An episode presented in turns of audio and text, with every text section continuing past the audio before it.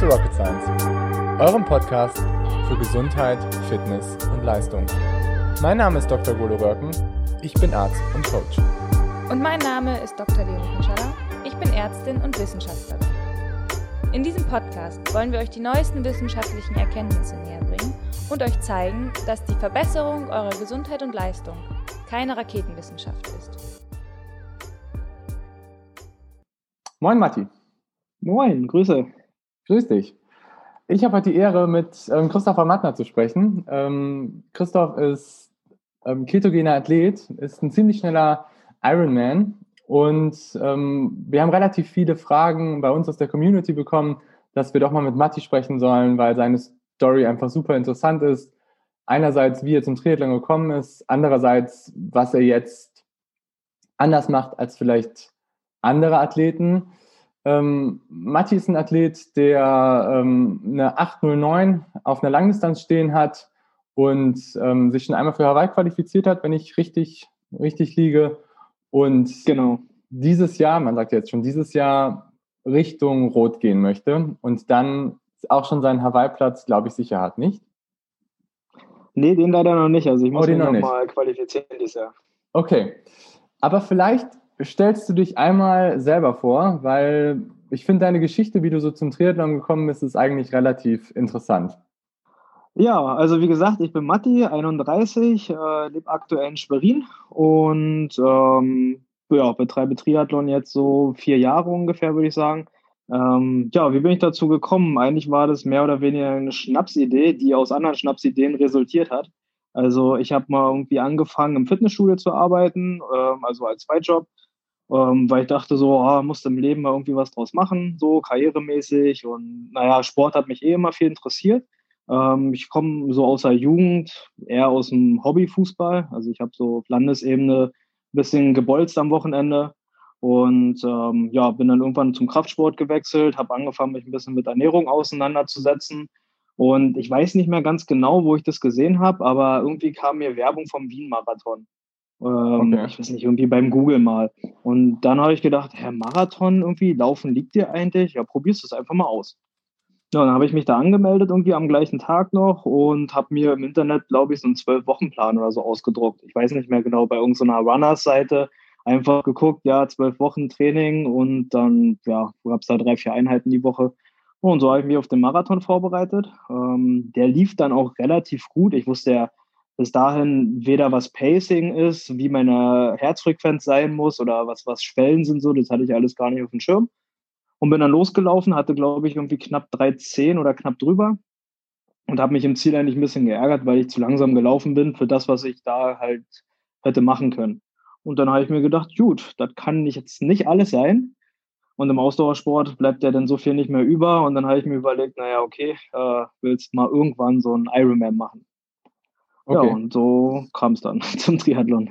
Und hast du dann direkt als nächstes einen Ironman gemacht oder bist du dann erstmal so ganz klassisch Sprint, Olympisch, Mitteldistanz? Ähm, angefangen habe ich dann irgendwie, also ich habe mich eine Woche vom Marathon erholt. Das war dann doch eine schwierige Woche. Also so leicht, wie das mir irgendwie in dem Moment vorkam, als ich im Ziel war, also im Verhältnis natürlich alles, ähm, so schlecht ging es mir natürlich die Woche danach. Ne? Wenn dann so der Muskelkater und so alles einsetzt, dann bist du ja doch noch mal ein bisschen geerdet. Ja. Und ähm, dann habe ich aber danach die Woche angefangen, wirklich jeden Tag schwimmen, laufen, Radfahren. Einfach ganz stumpf irgendwie, ich glaube, zwei Kilometer schwimmen, obwohl ich nicht mal kraulen konnte. Also ich habe dann immer so eine Bahn Brust, eine Bahn kraulen, weil ich keine Luft mehr gekriegt hatte.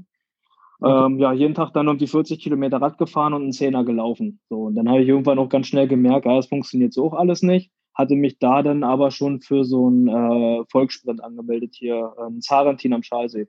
Mhm. Ja, dann habe ich den gemacht. Dann war ich beim ITU gleich in Hamburg. Der hat natürlich dann äh, richtig Spaß gemacht, weil das ist ja irgendwie gefühlt, ich komme ja aus dem Fußball, war schon in vollen Stadien. Aber was dann in Hamburg so beim Triathlon angeht, da habe ich so gedacht, hä, das, was ist das für eine Sportart? Also wie die Leute feiern das ja total in Hamburg. Und mir war das nie bewusst, dass es Triathlon eigentlich gibt vorher. So, und da habe mich gewundert, wie die Leute halt darauf so abfeiern. Aber ja, da hatte ich dann richtig Spaß dran. Und dann in dem Jahr habe ich dann, ich glaube, als dritten oder vierten Wettkampf noch den 73 Rügen gemacht.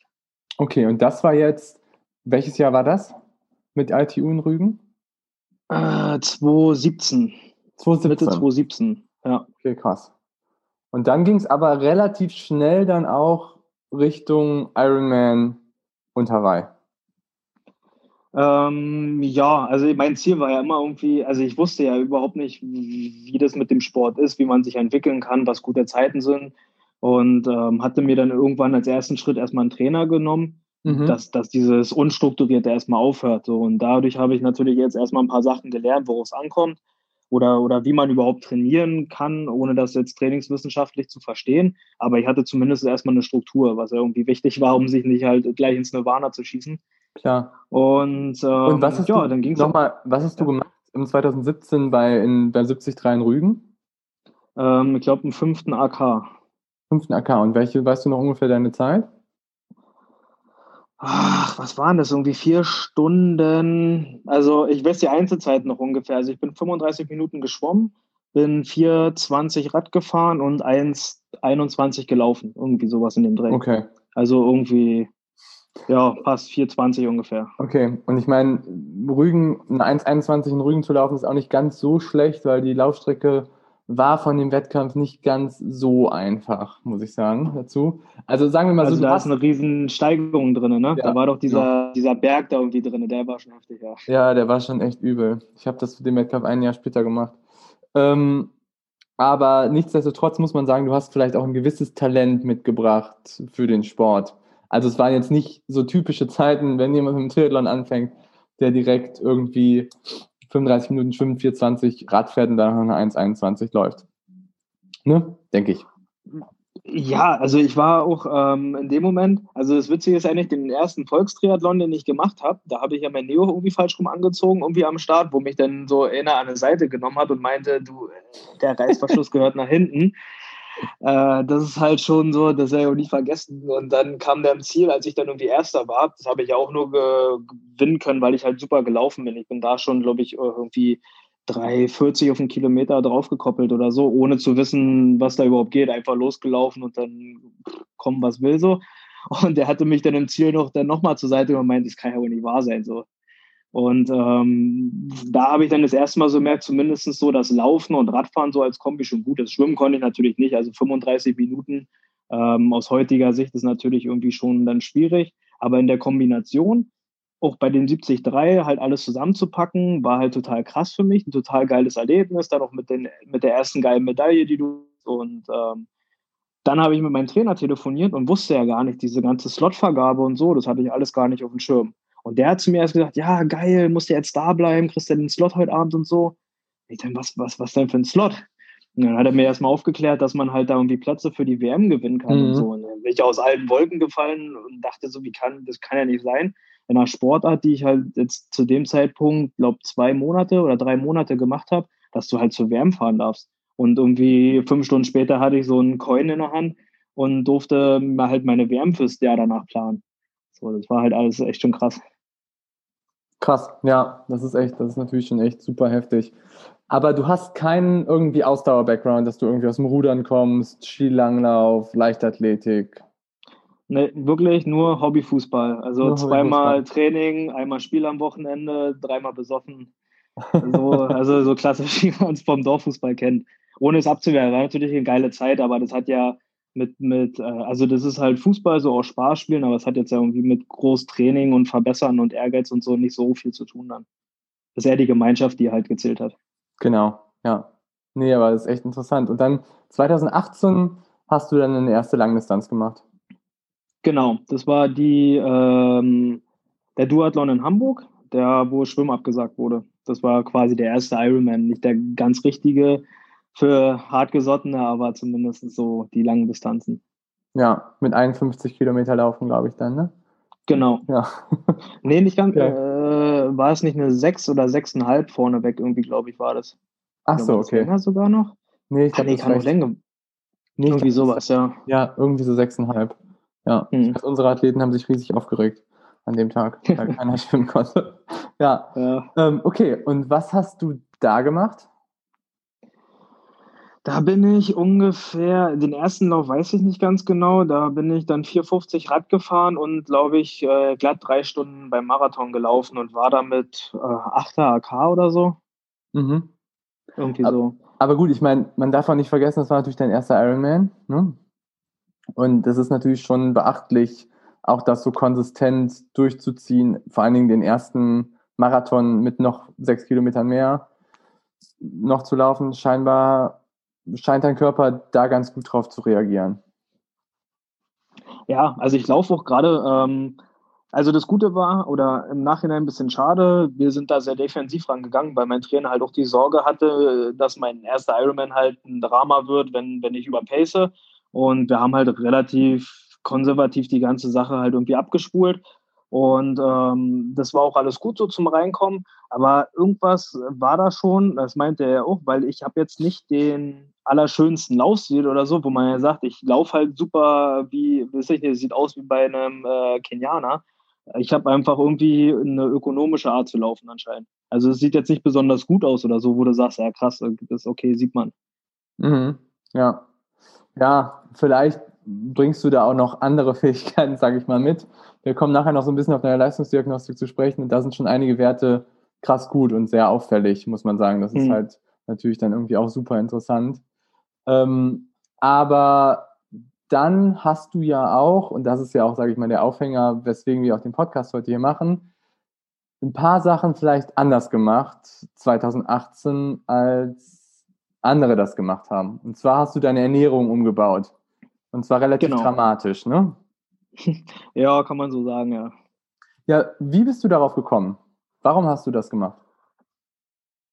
Das ist auch so, das ist, ähm, ja, irgendwie mein ganzes Triathlon-Leben ist ja irgendwie mit einem Zufall entstanden, so einfach aus irgendwelchen Ideen raus und irgendwelchen Sachen, auf die ich irgendwie gestoßen bin und so war es bei der Ernährung eigentlich auch.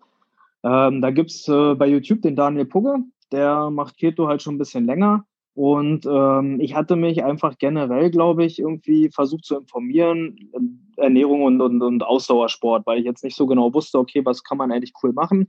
Ich wusste, dass ein paar Athleten so ein bisschen vegetarisch unterwegs sind oder vielleicht sogar vegan. Mhm. Ähm, vegan ist für mich persönlich einfach, wäre für mich zu schwierig.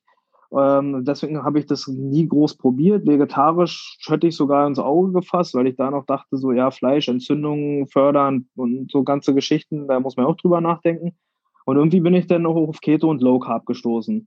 Und dann hatte ich halt mit dem äh, Daniel Pucke da so ein Vier-Wochen-Experiment gemacht wo ähm, er mir quasi alles erklärt hat, was ich machen muss. Und ich habe dann für ihn als Testimonial sozusagen vier Wochen ähm, Triathlon-Training ausprobiert, habe ähm, jeden Tag meine Ernährung komplett getrackt, alles aufgeschrieben, äh, Sachen gemessen, die er mir halt gesagt hatte. Und halt nach vier Wochen äh, haben wir da so ein Resümee draus gezogen. Und für mich war das dann halt, also irgendwie bekam es mir gut. Und ich habe da irgendwie zumindest immer noch so die Vorstellung davon, dass es für mich im Ausdauersport halt sinnvoll ist, so zu essen. Ist ja nicht so die typische Lehrmeinung, sage ich mal. Also, weil, ich sag mal, Keto ist die krasseste Form so des Low Carb Dingen. Also man reduziert ja eigentlich sehr, sehr dramatisch die Kohlenhydrate mhm. bis zu unter 50 Gramm am Tag, so klassischerweise. Und viele würden halt sagen, okay, wenn du Kohlenhydrate so dramatisch reduzierst, dann fährst du halt irgendwie gegen eine Wand energetisch. Und wahrscheinlich haben dir das auch ganz relativ viele von deinen Trainingskollegen gesagt, das so zu machen. Ja. Und ich glaube, man muss auch dazu sagen, das klappt nicht bei jedem so jetzt wie bei dir. Bei mir zum Beispiel klappt es gar nicht. ähm, aber erzähl uns doch mal so, warum denkt man so überhaupt, okay, ich mache jetzt Keto? Was war so der Aufhänger? Also ich habe jetzt in der Zeit natürlich, also ähm, wenn wir jetzt noch weiter drüber sprechen, kommen wir ja sicherlich auf viele Punkte, ähm, die ich jetzt vielleicht aktuell auch anders mache, als ich gestartet bin. Also ähm, wie du es schon gesagt hast, man muss halt drastisch seine Kohlenhydrate reduzieren, um möglichst gut äh, mit der Fettverbrennung zu arbeiten. Das ist eigentlich so der Sinn gewesen, weil ich mir dachte, okay, ich kann nicht so viele Kohlenhydrate ähm, zuführen, dass es im Wettkampf ausreicht, um irgendwie an, ans Ende zu kommen. Das heißt dann, also, oder meine Idee dahinter war, okay, je besser meine Fettverbrennung funktioniert, je weiter komme ich quasi in einem höheren Bereich auch mit den Kohlenhydraten aus. Das war so der, die Idee, die ich hatte. Und ähm, ja, zu Anfang habe ich auch ganz normal angefangen, äh, mit 50 Gramm Kohlenhydrate am Tag nicht zu übersteigen. Habe das auch halt wirklich ganz genau gemacht, ähm, weil ich da auch immer noch dachte, ja, sobald du halt irgendwie zwei Gramm drüber bist, fliegst du sofort raus, kriegst die Keto-Grippe. Und ähm, wenn man aber jetzt, äh, wenn wir über das Training vielleicht nochmal sprechen, bei meinem Pensum, was ich zurzeit fahre, ist das alles nicht mehr ganz so dramatisch. Dann relativieren sich viele Sachen. Und ich versuche jetzt eigentlich halt so, ja, das Beste aus allen Welten zu haben. Also, dass ich quasi wirklich die Fettverbrennung maximal irgendwie am Start habe, aber trotzdem meinen Körper halt immer mal die Chance gebe, auch Kohlenhydrate zu verarbeiten, dass ich halt im Wettkampf das beides kombinieren kann. Das ist so mein Gedanke dabei. Ja. Genau, also das wie du schon sagst übrigens, also ich kenne auch genug, bei denen es nicht funktioniert, also gar nicht. Ja. Also hast du 2018 eigentlich damit begonnen, das umzustellen und deine Ernährung halt dahingehend mehr auf mehr Fettverbrennung umzustellen und weniger genau. auf Kohlenhydrate. Genau. Wie war das? ja. Wie war das am Anfang für dich? So die ersten zwei, drei Wochen? Also ich, äh, vielleicht merkt man daran schon, ob man da mit umgehen kann oder nicht. Ich hatte relativ wenig Wehwehchen. Also das, was man klassisch kennt, so das Kopfschmerzen, Abgeschlagenheit, Antriebslosigkeit, also diese ganzen Sachen bei der Umstellung, die hatte ich zwar schon so ein bisschen, aber das war eigentlich nicht der Rede wert. Also ich hatte schon von Anfang an noch keine Kopfschmerzen oder sowas.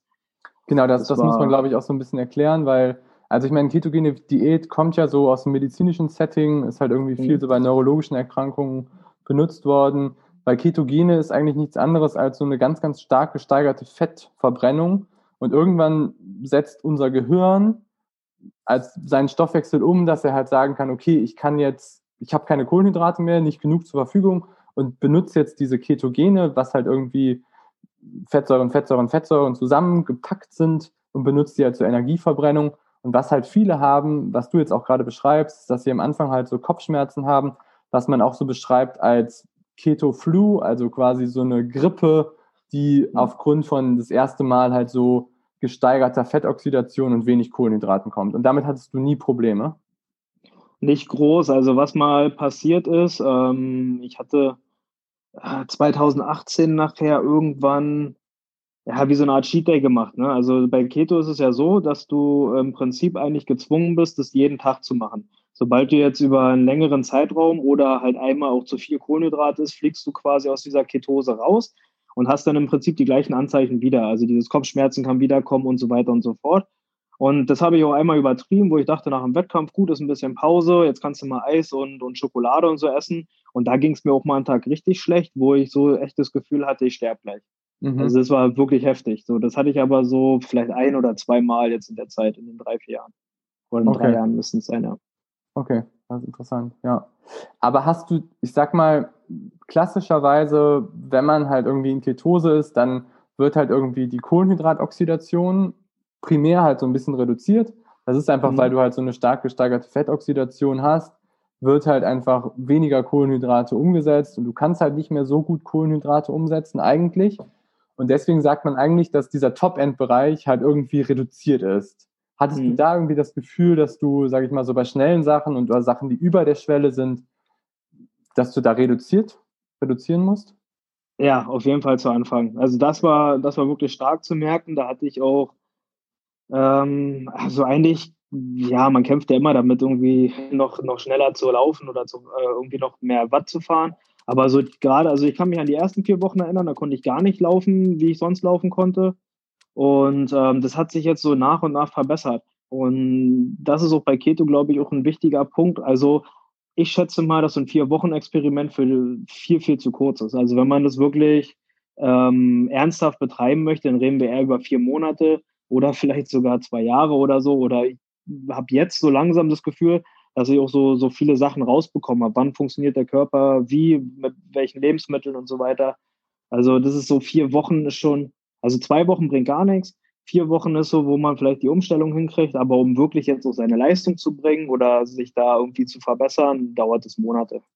Bis man, finde ich, da so richtig angepasst ist das ist eigentlich auch so das, was in den Studien, sage ich mal, so rauskommt, die dazu halt so publiziert worden sind. Es gibt halt da irgendwie so zwei Lager. Ich meine, es ist sowieso so, dass es gibt immer so dieses eine Lager High Carb und irgendwie mhm. dieses andere Lager so Low Carb. Und wenn man irgendwas in der Mitte fährt, dann ist man irgendwie der Antichrist. Also das kann man irgendwie immer so ja. ganz schwierig nur irgendwie verkaufen wissenschaftlich. Aber alle sagen, alle aus dem Lager halt von Low Carb sagen, dass die Studien die halt gezeigt haben, wo es nicht so gut ist und nicht so effektiv ist, dass die halt viel zu kurz sind. Und dass es halt super schwierig ist, ähm, die Anpassung halt zu sehen, wenn die Studie, die Intervention halt weniger sind als drei, vier, fünf Monate. Eigentlich auch so das, was du mhm. beschreibst gerade. Ja. Ich glaube halt, was wir auch sagen müssen und was ich auch gut finde, was du halt sagst, ist, dass es halt nicht für jeden so ist, ne? Dass halt das bei vielen Leuten auch nicht funktioniert. Ja, da geht es ja auch schon um Verträglichkeiten. Ne? Also jeder kann auch gar nicht Fett essen, weil er es von der Verdauung gar nicht hinkriegt. Und ähm, bestimmte Lebensmittel, also wenn man jetzt zum Beispiel irgendwie nicht gerne Fleisch mag, also ich esse jetzt nicht äh, ein Kilo Fleisch am Tag, aber natürlich schon des Öfteren, ähm, dann gibt es ja auch ein Problem. Wenn du keine Lust auf Eier hast, dann hast du auch ein Problem. Also da muss man halt gucken, auf was so, äh, so dein, dein Körper an sich möchte. Ne? Das, das ist ja auch irgendwie wichtig. Es muss ja auch irgendwie befriedigen und glücklich machen. Und da müssen auch die Lebensmittel natürlich passen. Ne? Und wenn du halt irgendwie ein Nudelfan bist, dann ist es natürlich schwierig, nur noch Fleisch zu essen wahrscheinlich. Ja, klar. Ja, total. Aber du hast ja auch gesagt, dass du jetzt so 2018 das so ganz extrem gemacht hast und mhm. es jetzt halt so ein bisschen moderater betrachtest. Ja, ähm, da ist vielleicht ein ganz banales Beispiel. Ich habe den Ironman of Hawaii äh, letztes Jahr, also 2019, also äh, vor zwei Jahren, ähm, den habe ich mit 100 Gramm Kohlenhydrate gemacht. Im ganzen Rennen? Jetzt das ganze Rennen. Jetzt habe ich ungefähr, jetzt bin ich bei 50, 60 Gramm die Stunde Okay.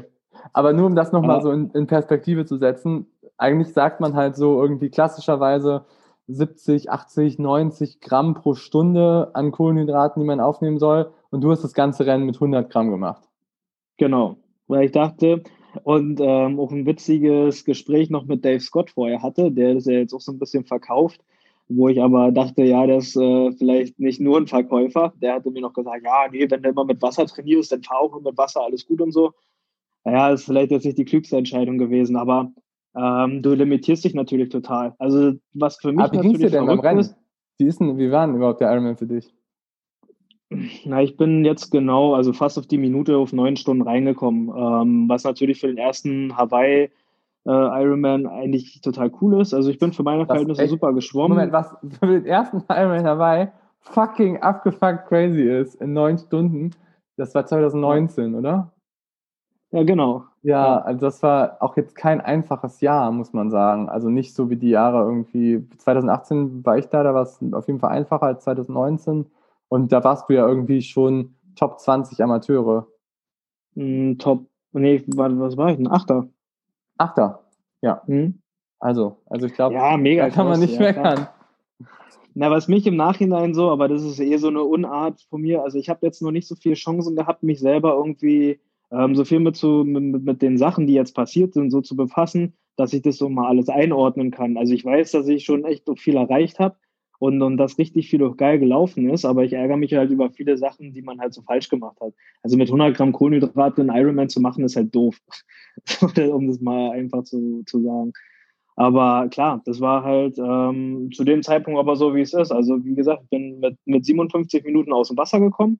Das war halt richtig also für mich richtig gut ohne Neo und habe mich da eigentlich gefreut, bin aufs Rad gegangen. Da bin ich auch, glaube ich, mit Philipp Herber noch aus der Wechselzone zusammengefahren und äh, kurz mit ihm zusammengefahren und habe dann eigentlich schon gemerkt, nee, irgendwie so will noch nicht. Und ähm, nach, weiß nicht, 20 oder 30 Minuten auf dem Fahrrad musste ich ihn nur fahren lassen oder die ganze Gruppe, mit der, mit der wir unterwegs waren, weil ich einfach dann irgendwie nur Wasser getrunken habe zu der Zeit. Und ich bin den, den ah, die, die komplette Radstrecke mit 220 Watt gefahren oder so. Ich hatte da auch nur knapp über 60 Kilo, aber ja, da fehlt dann halt irgendwie, ne? Also das war so 220 Watt, war wahrscheinlich gerade so über der Fettschwelle, die ich so fahren konnte, ja. aber es ging auch einfach nicht mehr. Also das reicht natürlich, um dann irgendwie noch halbwegs äh, vernünftig zu fahren, aber du kommst halt über einen Punkt nicht mehr raus. Und dann hatte ich irgendwo, weil ich, ich weiß gar nicht, doch, dann hatte ich mir da so ein Gatorade irgendwie geben lassen auf der Rücktour so ein Eis gekühlt ist und das war halt in der Hitze total geil. Dann habe ich das getrunken, bin dann die zweite Radhälfte viel schneller gefahren als die erste Radhälfte, weil ich dann was drin hatte. Bin dann in eine Wechselzone gekommen, da müssen auch noch ein paar Kohlenhydrate über gewesen sein. Bin dann auch die ersten zwölf Kilometer äh, schneller gelaufen als Frodo und habe dann aber da wieder nur Wasser und so ein bisschen ISO getrunken und bin dann halt nach zwölf Kilometern halt wieder eingebrochen, ne? wo ich dann dachte, das kann doch nicht sein. So, ja. was, was los heute? Ja, naja, und dann halt, ja, immer wenn mal kurz so die Flamme anging, habe ich eigentlich wieder aufgehört, irgendwie nachzulegen. Und so habe ich mich natürlich schön limitiert. Und dann, ja, ich bin so den, ja, 420 oder 425 so ist so mein Tempo, das geht halt immer. Ähm, das konnte ich halt so noch laufen, aber es ging halt auch echt nichts mehr. Ja. Also du hattest, du konntest deinen Wohlfühlbereich, sag ich mal, so durchziehen, aber du wusstest, dass du nicht mehr geben kannst, einfach. Weil du wahrscheinlich. Nein, in dem Moment, genau. Aber für mich war das in dem Moment gar nicht, also ich habe das gar nicht mit den Kohlenhydraten verknüpft oder mit Energie, die mir gefehlt hat, sondern einfach so mit Hitze und Ironman und ich kann nicht mehr. Mhm. Ich hätte vielleicht da schon mit einer vernünftigen Verpflegungsstrategie halt mehr machen können, schätze ich. Ja. Also was, was da halt auch irgendwie, finde ich, interessant ist, was jetzt auch viele sagen würden, ist, okay, wenn du jetzt irgendwie so im Fatmax-Bereich wärst, dann könnte man jetzt auch sagen, okay, bei Fatmax verbrennst du ja auch Kohlenhydrate. Ne? Mhm. Also es ist ja nicht so, wenn man irgendwie in diesem Bereich ist der maximalen Fettoxidation, dass man halt keine Kohlenhydrate verbrennt, aber dein Körper kann eben Kohlenhydrate aus halt deinem Fettgewebe, sage ich mal, bilden. Also du hast ja irgendwie, wenn du deine Fettsäuren hast, dann hast du ja irgendwie so ein Triglycerid Backbone hinten an deinem an deinen Fettsäuren dran und daraus kann man auch Kohlenhydrate machen. Das heißt, dein Körper kann selber Kohlenhydrate herstellen. Also nur, dass jetzt, wenn Leute sagen, okay, wenn er keine Kohlenhydrate mehr hat, dann kann er ja irgendwie gar nichts mehr leisten. Das stimmt, aber letztendlich hast du immer auch ein paar Kohlenhydrate an Bord. Genau. Selbst wenn ja. du nicht, ähm, nichts wirklich aufnimmst. Okay, ja, aber mega krass, muss ich sagen. Also das ist natürlich schon echt heftig. Was für dich natürlich auch ein Vorteil ist, ist, dass du eigentlich ja auch ein mustertypischer Hawaii-Athlet bist, ne? Also ich ja. sag mal, ne, mit 60 Kilo ähm, bist du ja so Patrick Lange Statur und von dem ja, her wahrscheinlich. wahrscheinlich Hitze und so für dich wahrscheinlich ziemlich gut. Weiß nicht. Ja, also ich muss eigentlich nur ein bisschen aufpassen, weil ich relativ hell so vom Hauttyp bin und irgendwie schneeblonde Haare habe. Ähm, muss ich bloß ein bisschen aufpassen, dass meine Haut nicht verbrennt, aber ansonsten so mit Hitze und so habe ich eigentlich nie zu tun. Das, das okay. geht schnell. Ich hatte aber auch ähm, wirklich, glaube ich, äh, fast 14 Tage, die ich vorher da war. Also ist für die Anpassung natürlich auch perfekt gewesen. Ne? ja, auf jeden Fall. Auf jeden Fall. Das schon, das total. Okay, aber jetzt, ähm, ich sag mal, seit 2019 fütterst du dann ein paar mehr Kohlenhydrate dir zu? Na, ich habe dann, ähm, ja, also so nach und nach dann immer so ein bisschen äh, rumprobiert selber und habe jetzt ähm, quasi einen, einen Sponsor aus Österreich, Invictus heißen die, und die kümmern sich so eigentlich, ähm, also erstmal so um Ernährung für Ausdauersportler und sind eigentlich aber High Carb unterwegs. Und die hatten einen Sportwissenschaftler, der sich aber irgendwie eine ganze Zeit auch mit Keto und so ähm, beschäftigt hat. Und der hatte mir den Tipp gegeben, dass wenn ich halt nie Kohlenhydrate esse, die auch nie verstopft wechseln kann, so wie um jetzt es in meinem einfachen Wissen auszudrücken, empfehlen halt Enzyme zum Beispiel, um das aufzuspalten und so weiter und so fort. Und dann hat er mir halt irgendwann mal vorgeschlagen, okay, ähm, guck doch gar nicht, dass du jetzt alles versuchst nur ähm, mit Fett zu regeln. Das limitiert halt, sondern versuch doch einfach immer das, was du trainierst, auch vorher mehr oder weniger zuzuführen. Natürlich jetzt nicht wie ein High-Carb-Athlet, aber dass man zum Beispiel, wenn ich jetzt weiß, okay, ähm, morgen früh habe ich einen schnellen Lauf, dass man vielleicht den Abend ähm, dann doch nicht nur 50 den ganzen Tag ist, also 50 Gramm Kohlenhydrate, sondern in der Mahlzeit nochmal 50 Gramm reinpackt. Mhm. Weil der, also es gibt dann, ähm, also die erste ist, wenn man tief in der Ketose drin ist, schon über längeren Zeitraum, fliegt man dadurch nicht raus. Gerade wenn man Sport gemacht hat am Tag, hat man halt so eine Toleranz. Also, keine Ahnung, wenn man es jetzt mal auf eine Stunde Sport runterrechnet, kann man ungefähr vielleicht 20 oder 25 Gramm dafür an Kohlenhydraten wieder essen, ohne halt rauszufliegen. Also ist jetzt eine ganz einfache Rechnung. Und ähm, so haben wir dann angefangen. Misst hm? du denn deine Ketone im Blut? Ähm, habe ich eine Zeit lang gemacht, ähm, mache ich jetzt aber mittlerweile nicht mehr. Weil ich, habe ewig gemessen und sehe jetzt den Sinn nicht wo mehr. Wo warst drin. du da immer? In welchem Bereich? Oh, wie war denn das? Äh, also hier, ähm, ich habe aber nie so ein, so Ketonix gehabt, sondern immer diese Atemdinger. Also, Ach, okay. Auf, ja, also ja. die Ketonix, äh, ich wollte mir mal einen Ketonix kaufen, aber das ist relativ teuer.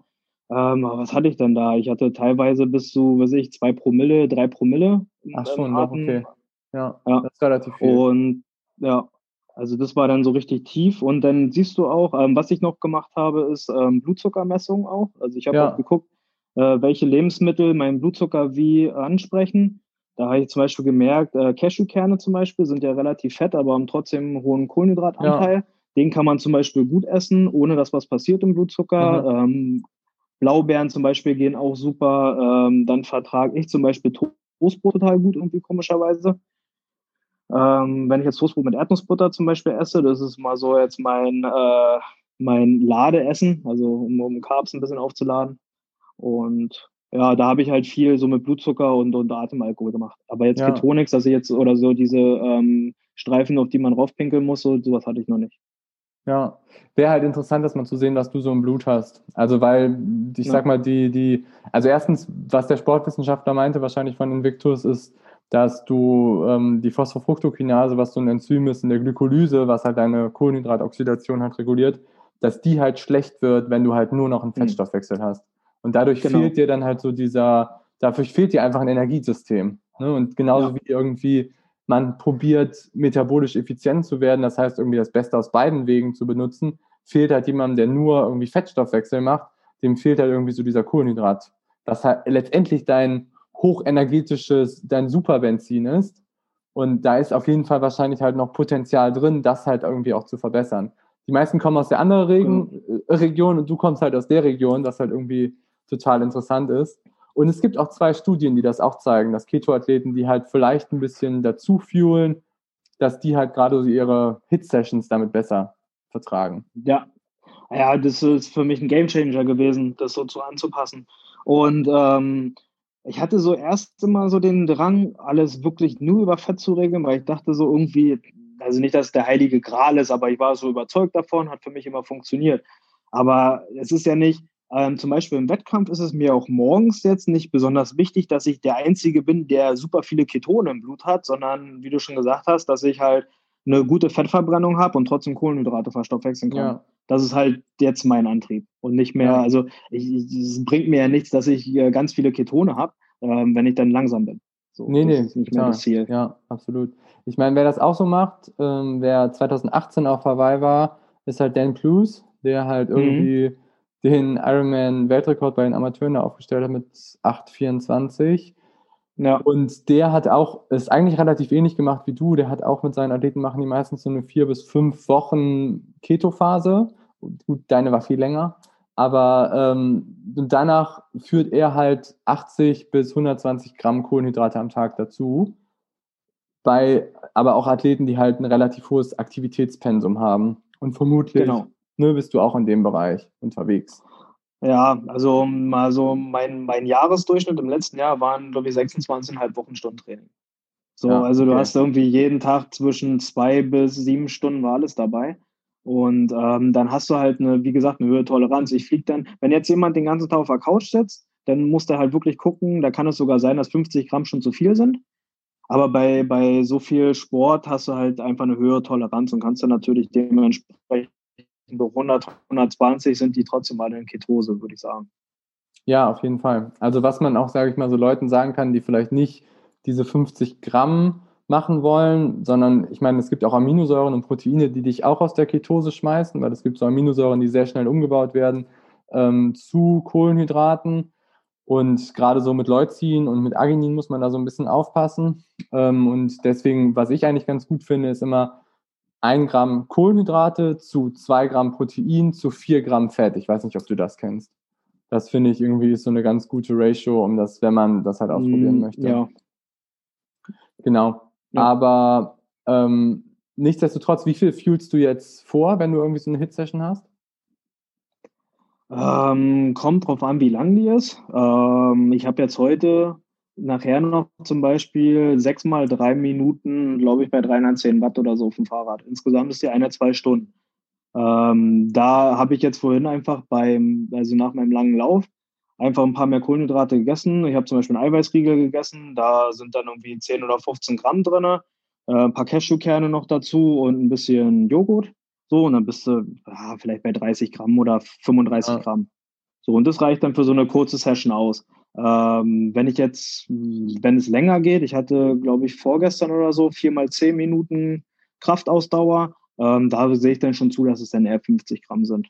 Okay. Oder andersrum, wenn es lange Intervalle wären, dann gehe ich okay. ein bisschen so dazu. Dass ich jetzt gar nicht muss vorfahren, halbe Stunde, dreiviertel Stunde und dann anfange, so fünf, sechs, sieben Gramm alle 15 Minuten einfach zu trinken. Okay, also dann fühlst du während der Session einfach dazu. Genau, ja. ja Gerade nachher, wenn es Richtung Wett Wettkampfspezifisch ist. Und ähm, dann teste ich auch meine Wettkampfverpflegung. Also dann probiere ich auch schon mal auch im Training aus, 40, 50 Gramm die Stunde zu trinken. Okay. Also dann gehst du auch so auf dieses 1 Gramm Kohlenhydrate pro Stunde pro Körpergewicht. Ungefähr, genau. Ja, okay. Weil das darf man auch immer bei dir nicht vergessen. Du bist ein relativ leichter Athlet. Jemand, der jetzt irgendwie wie ich mit 80 Kilogramm das macht, das ist halt ein Unterschied. Ne? Das muss man genau, immer so ja. wieder in Relation sehen. Also dabei total. Ja. ja. Nee, aber echt total spannend. Ähm, was ich da auch irgendwie, ich habe, du hast mir ja auch deine Leistungsdiagnostik so geschickt, einmal, mhm. die du 2018 gemacht hast. Und da warst du ein halbes Jahr, hast du quasi umgestellt gehabt, ne? Genau, da war ich ein halbes Jahr Keto und da habe ich auch wirklich diese 50 Gramm pro Tag nicht überschritten, egal wie viel Training dabei war. Okay, krass. Und weißt du, was du dann auch morgens vor der Leistungsdiagnostik gegessen hast?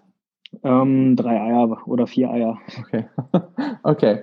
Ja, also was ähm, dabei halt irgendwie auffällt bei der Leistungsdiagnostik ist, ähm, ich gucke mir halt so zwei Sachen an bei so Keto-Athleten immer total gerne. Das eine ist natürlich irgendwie so die Fettoxidation. Das ist halt das irgendwie, was wir uns irgendwie so angucken wollen. Und das andere ist aber, ich gucke mir natürlich auch so diesen Top-End-Bereich an, ob der halt mhm. so ein bisschen leidet gerade. Weil es gibt halt so Stimmen, die sagen, okay, als Keto-Athlet kommst du halt meistens bis an die Schwelle, aber nicht wirklich noch weiter darüber hinaus, weil du dann einfach mhm. nicht mehr genug ähm, Kohlenhydrate, Oxidation zur Verfügung hast. Und ähm, erstmal zu deiner Fettoxidation. Ich finde, du hast halt so 50 Gramm pro Minute, ne? Ähm, mhm. als so in, in einem bestimmten Bereich. Und das ist gar nicht so dramatisch viel. Es kann aber sein, dass sich das mittlerweile auch verändert hat, weil da mhm. sind so, ich sag mal, die anderen Leistungsdiagnostiken, die ich halt irgendwie gesehen habe von manchen, die in Ketose sind, die gehen halt so auf 80, 90 Gramm, aber mhm. nüchtern. Und da du vielleicht auch was vorher gegessen hast, kann es auch sein, dass das auch noch so ein bisschen mit reinspielt. Und das Protokoll, was die gewählt haben, war relativ schnell. Also es war wie so eine Rampe aufgebaut mhm, genau. und nicht so ähm, klassischerweise, um die Fettoxidation zu bestimmen, da müsste man ein deutlich längeres Protokoll eigentlich wählen. Das dann sagt man so Metabolic Efficiency Protokoll, das haben die jetzt nicht gemacht. Ähm, aber was bei dir halt total auffällig ist, ist, dass dieser Fat Max Bereich, also die Intensität, wo du am meisten Fett irgendwie verbrennst, die ist halt krass breit. Die ist halt, die fängt halt irgendwie an so bei 40, 45 Prozent der V2 Max Leistung und dann geht die aber so bis 75, 70 Prozent. Und das ist mhm. schon total heftig, weil da siehst du normalerweise eigentlich, dass die Fettoxidation total runterdroppt nach 60, 65 Prozent der V2 Max. Und ich glaube, da muss man halt noch eine ganze Menge lernen, einfach auch so aus ähm, wissenschaftlicher Sicht, aber auch so als Leistung, aus Leistungsdiagnostischer und praktischer Sicht, weil der krasseste Unterschied, den ich dabei halt sehe, ist gar nicht so die absoluten Werte, wie viel du wirklich dann irgendwie verstoffwechselt, sondern mhm. wie breit die Intensität ist, die du halt da irgendwie noch abrufen kannst. Und wenn du halt irgendwie bei 65 Prozent deiner V2 Max halt noch irgendwie 50 Gramm Fett verstoffwechselt und ein anderer ähm, vielleicht bei 65 Prozent der VO2 Max halt nur noch 10 Prozent Fett verstoffwechselt, das ist halt ein riesengroßer energetischer Vorteil dir gegenüber ja. jemand anderem, ne? Und das ja. ist halt schon irgendwie so das, was halt irgendwie krass ist. Und wenn wir uns den Top-End-Bereich angucken, ich werde jetzt keine Werte da sagen, aber es ist halt super auffällig, wie hoch halt deine VO2 Max ist. Ähm, unter Ketose. Es ist echt sehr auffällig. Und ähm, trotzdem, wenn man sich anguckt, diesen respiratorischen Quotienten, das ist so ein Indikator dafür, wie viel ähm, Sauerstoff du zu Kohlendioxid ähm, gerade ausgibst. Und das sagt eigentlich, wie stark dein Körper so ein bisschen ausgelastet ist. Und der mhm. Wert ist halt im absoluten, in der absoluten Spitze so bei 0, bei 1,07. Und das ist sagt man so in der Leistungsdiagnostik nicht wirklich noch ein Ausbelastungskriterium. Also ich würde sagen, mhm. dass da wahrscheinlich noch Potenzial vorhanden ist und dass du, du warst auch letztendlich nur ein bis zwei Minuten oberhalb von 1,0, was man so als Schwelle definieren würde. Und ja. da würde man auch sagen, dass wahrscheinlich du der Top-End-Bereich mit der Spiro halt noch nicht abgebildet worden ist. Und das würde sagen, hindeuten dafür, dass deine VO2 Max wahrscheinlich noch deutlich höher ist als das, was du hier schon hast.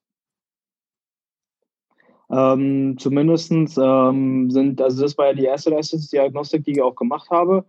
Ähm, sowohl der Bereich, also viel breiter ist es nicht geworden, mhm. aber die absoluten Werte sind jetzt noch ein bisschen höher. Ich habe es jetzt nicht ganz genau im Kopf. Leider ähm, hatte Leipzig jetzt auch äh, Weihnachtsferien, auch durch Corona ein bisschen weniger Personal, dass sie mir die nochmal geben konnten. Aber es ist natürlich alles ein bisschen, ein bisschen weiter auch nach rechts gerutscht. Und der Top-End-Bereich, also meine Leistungsdiagnostik an sich, wenn man jetzt die absoluten Werte einfach, also ich sehe auch selber äh, meine V2 Max und ich sehe auch die, die Christian Blumefeld immer so bei Instagram postet. Und wenn ich diese vergleiche, denke ich immer, das kann ja alles nicht sein. Dann höre ich auch noch mal ab und zu hier Triathlon Crew Cologne. Auch da gibt es ja so Sachen, ähm, die, wo sie sagen, okay, ab da geht Leistungssport erst los, ab da bist du erst konkurrenzfähig und so weiter.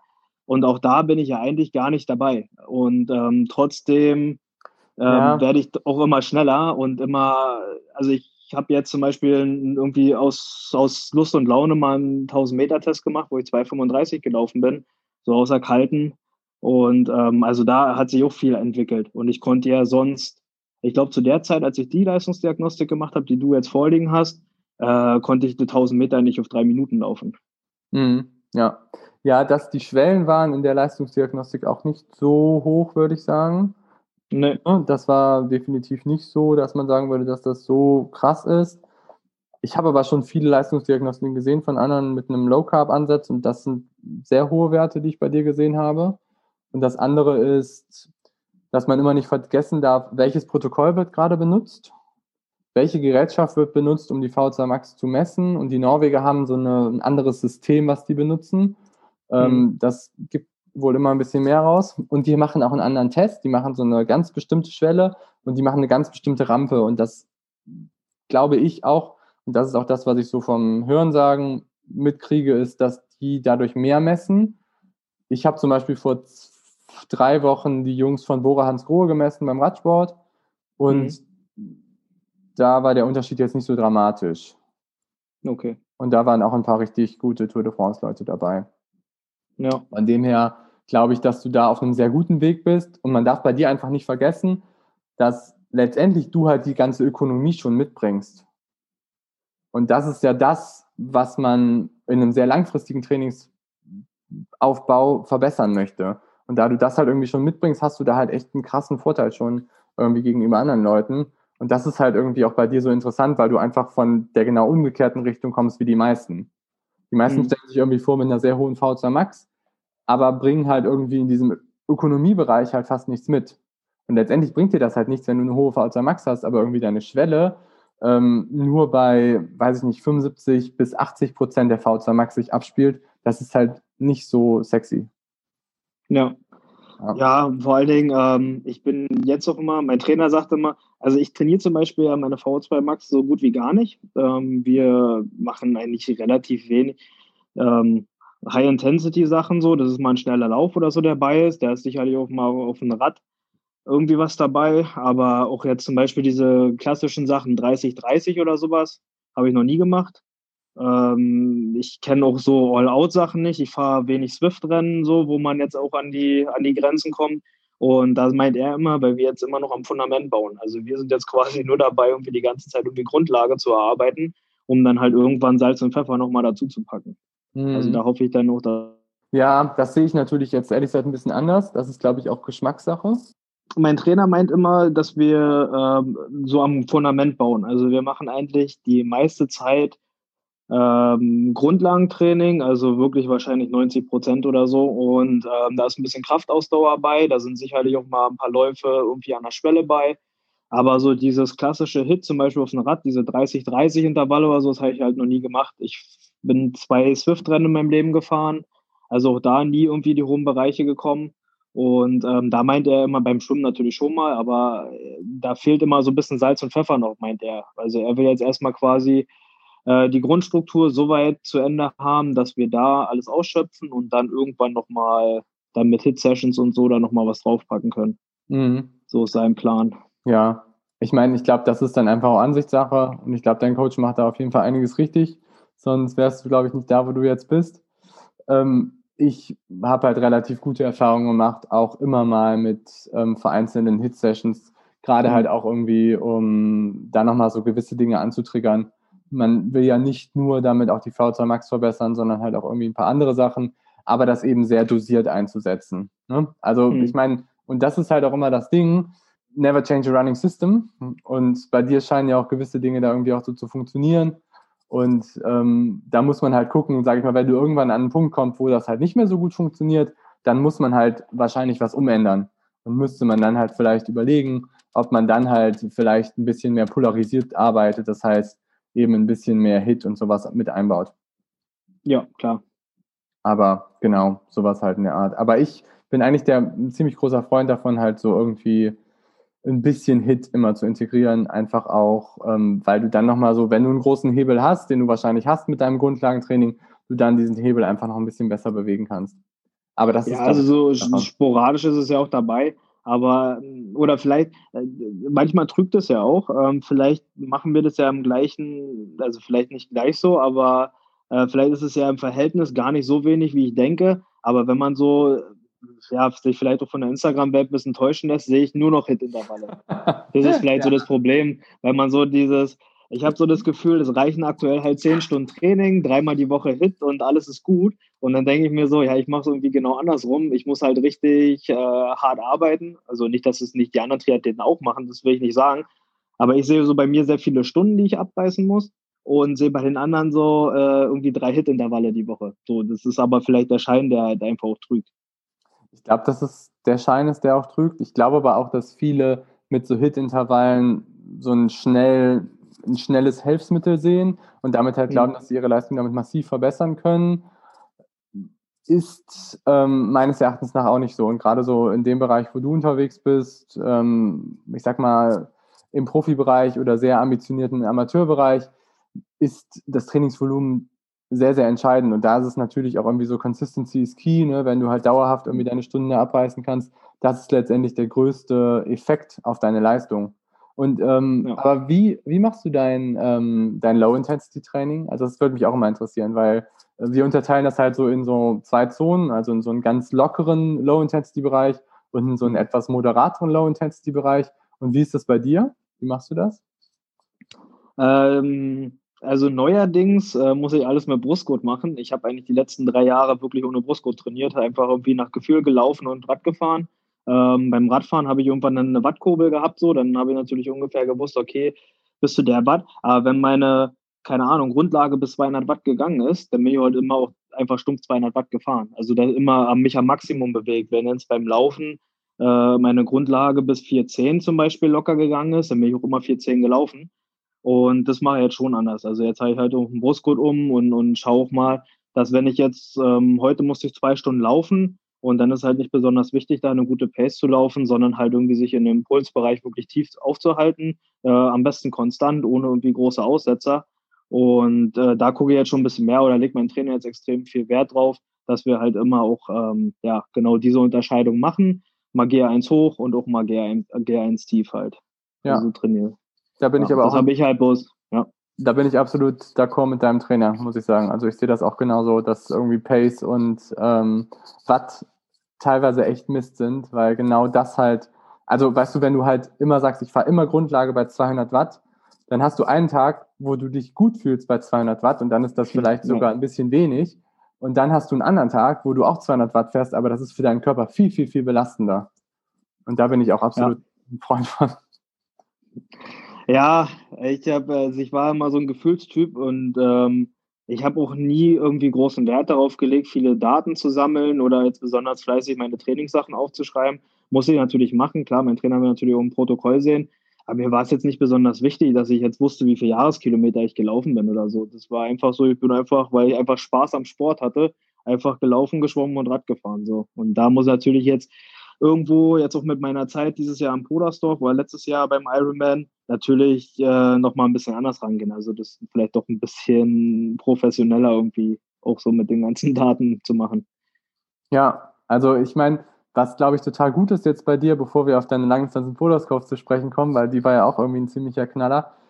Ähm, viele Leute verlernen das, dass sie auf ihren Körper, sage ich mal, hören können.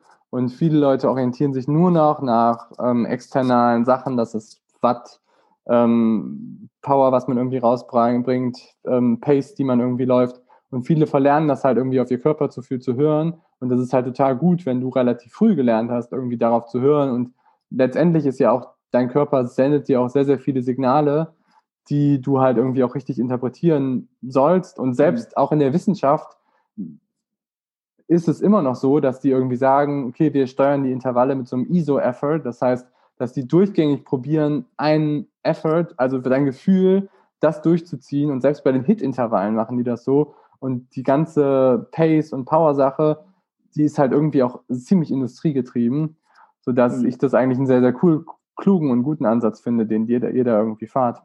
Und ja, ähm, Langdistanz Podersdorf, ähm, 809. Wie war das? ähm, äh, krass. Also ich wusste das im Ziel gar nicht. Also ich hatte die Gesamtzeit gar nicht auf dem Schirm so und habe mir irgendwie mich da durchgehangelt so, hatte auch jetzt nicht einen besonders guten und nicht einen besonders schlechten Tag, also so alles, was man Ironman erlebt halt. Äh, Schwimmen war super für mich so wieder, da bin ich glaube ich 54 Minuten geschwommen, was für meine Schwimmkarriere, weil das ist wirklich eine Sache, mit der ich viel kämpfen muss, äh, wirklich super war, da habe ich mich auch wirklich gefreut. Ähm, ja, Radfahren auf und ab, also da geht es dann einfach mal 10 Kilometer total gut und auch mal 10 Kilometer total beschissen, äh, beim Laufen genauso. Aber am Ende so kam ich dann ins Ziel, so, meine äh, äh, Eltern waren mit dabei und sagen so, ey, was hast du denn gemacht und krass und die Zeit und da hatte ich es gar nicht schon, dann bin ich erstmal aus allen Wolken gefallen, dass da eine 809 steht. Das war halt, ja, wissen nicht, immer noch ein Wahnsinn, dass es überhaupt geht. Und Hand aufs Herz, waren die Distanzen alle genauso wie? Ähm also schwimmen kann ich nicht sagen, weil ich immer ohne Uhr schwimme. Ähm, da hätte ich aber vom Tag vorher beim Trainingsschwimmen bin ich die Runde einmal geschwommen. Die war schon so 1,9, ähm, sofern man es im Wasser genau messen kann. Ne? Das ist ja immer ein bisschen schwierig. Ähm, die Radstrecke war relativ genau. Die hatte ich mit 179, irgendwas. Mhm. Ähm, aber die Laufstrecke war, ich glaube, da haben anderthalb Kilometer oder so gefehlt. Also laut meiner Uhr. Okay. Ne? Also da war schon ein bisschen ähm, ja, um, so, um das ein bisschen äh, in Relation zu setzen, die Hälfte der Laufstrecke war aber auch Schotter.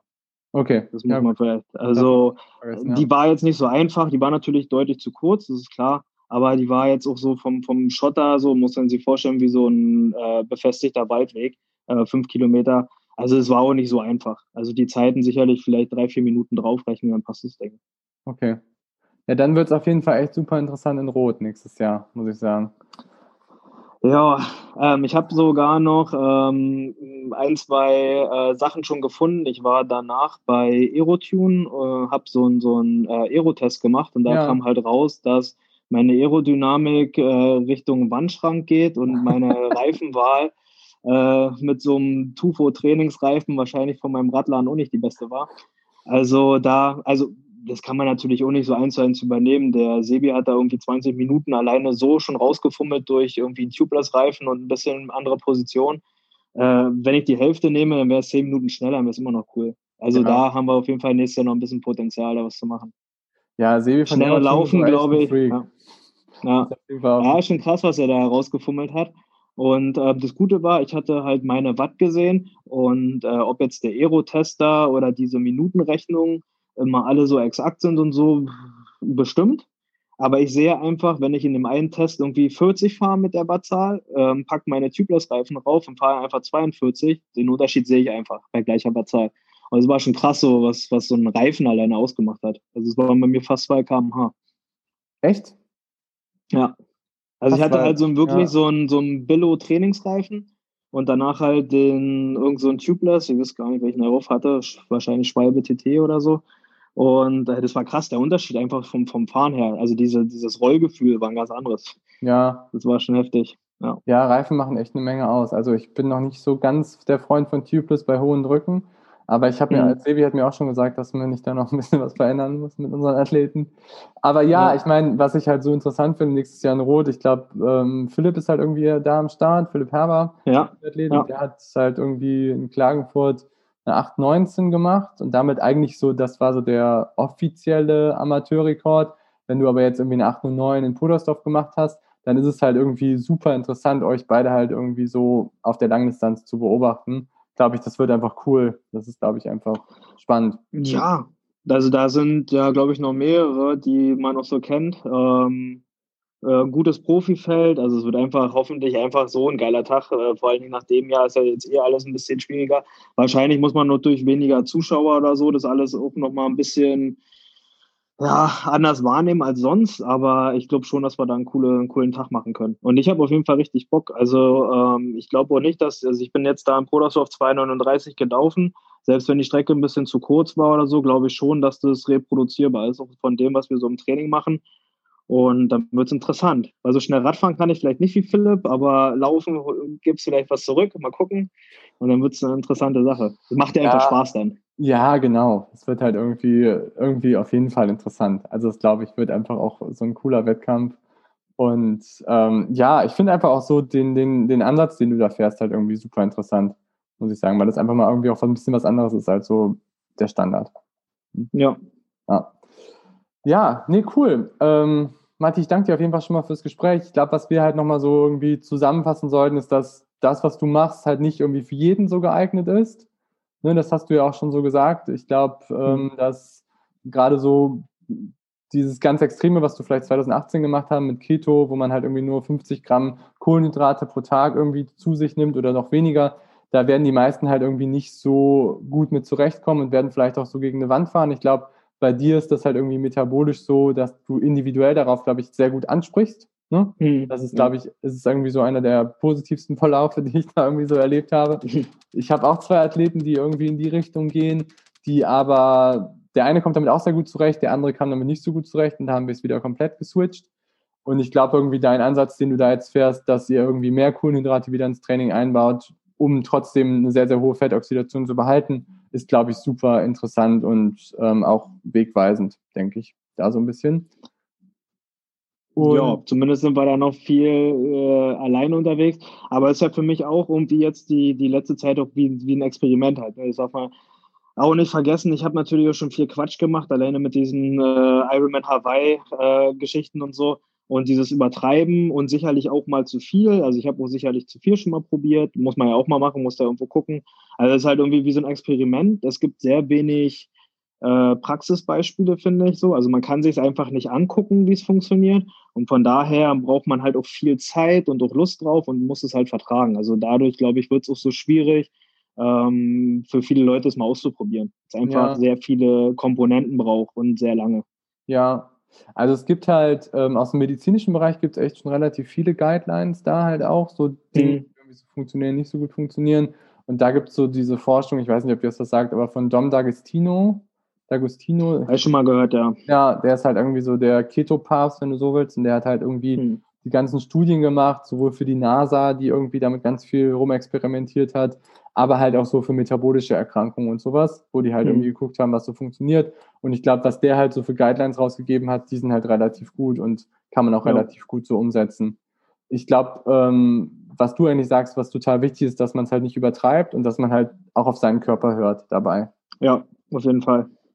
Ja. ja, das kann ich nur mal so sagen. Es ist halt nicht äh, für mich, ich bin ja nicht der Geilste, nur weil ich morgens die meisten Ketone vorm Start habe, sondern äh, dann, wenn ich am meisten Leistung bringen kann. Für das, was ich persönlich halt in der Lage bin. So, und den, den Ansatz, glaube ich, muss man da fahren.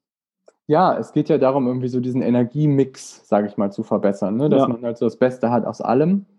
Und bei den meisten limitiert halt irgendwie die Fettoxidation total die Leistung.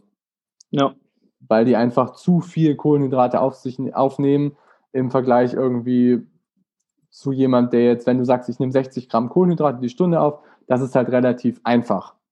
Ja. Aber wenn du jetzt sagst, ich muss irgendwie 120, 130, 140 Gramm die Stunde aufnehmen, dann wird es halt schon komplizierter. Ja, auf jeden Fall. Hm. Und das ist halt, glaube ich, so das, was man den Leuten mitgeben, mitgeben kann. Ja, hast du noch was, was du irgendwie sagen möchtest? So aus dem Hut eigentlich nicht. Wo findet man dich denn? Ähm, bei Instagram oder hast du eine Webseite? Ja, ähm, bei Instagram ist, glaube ich, am besten, weil das äh, am meisten los, würde ich sagen, oder da mache ich halt am meisten. Ich habe auch eine Internetseite, äh, matiketofit.com. Ähm, ja, aber ansonsten Christoph Mattner bei Instagram, dann ist eigentlich da ist am meisten los, okay. wenn man das so nennen darf. Sehr cool. Ja, ich bin auf jeden Fall gespannt und ähm, werde deinen Weg weiterhin verfolgen. Und ich freue mich auf ähm, das Rennen in Rot. Ich freue mich da wirklich sehr drauf. Ja, wird auf jeden Fall cool. Perfekt. Alles klar, Matti. Mach's gut. Guti, danke für die Chance. Danke. Bye, bye. Tschüss.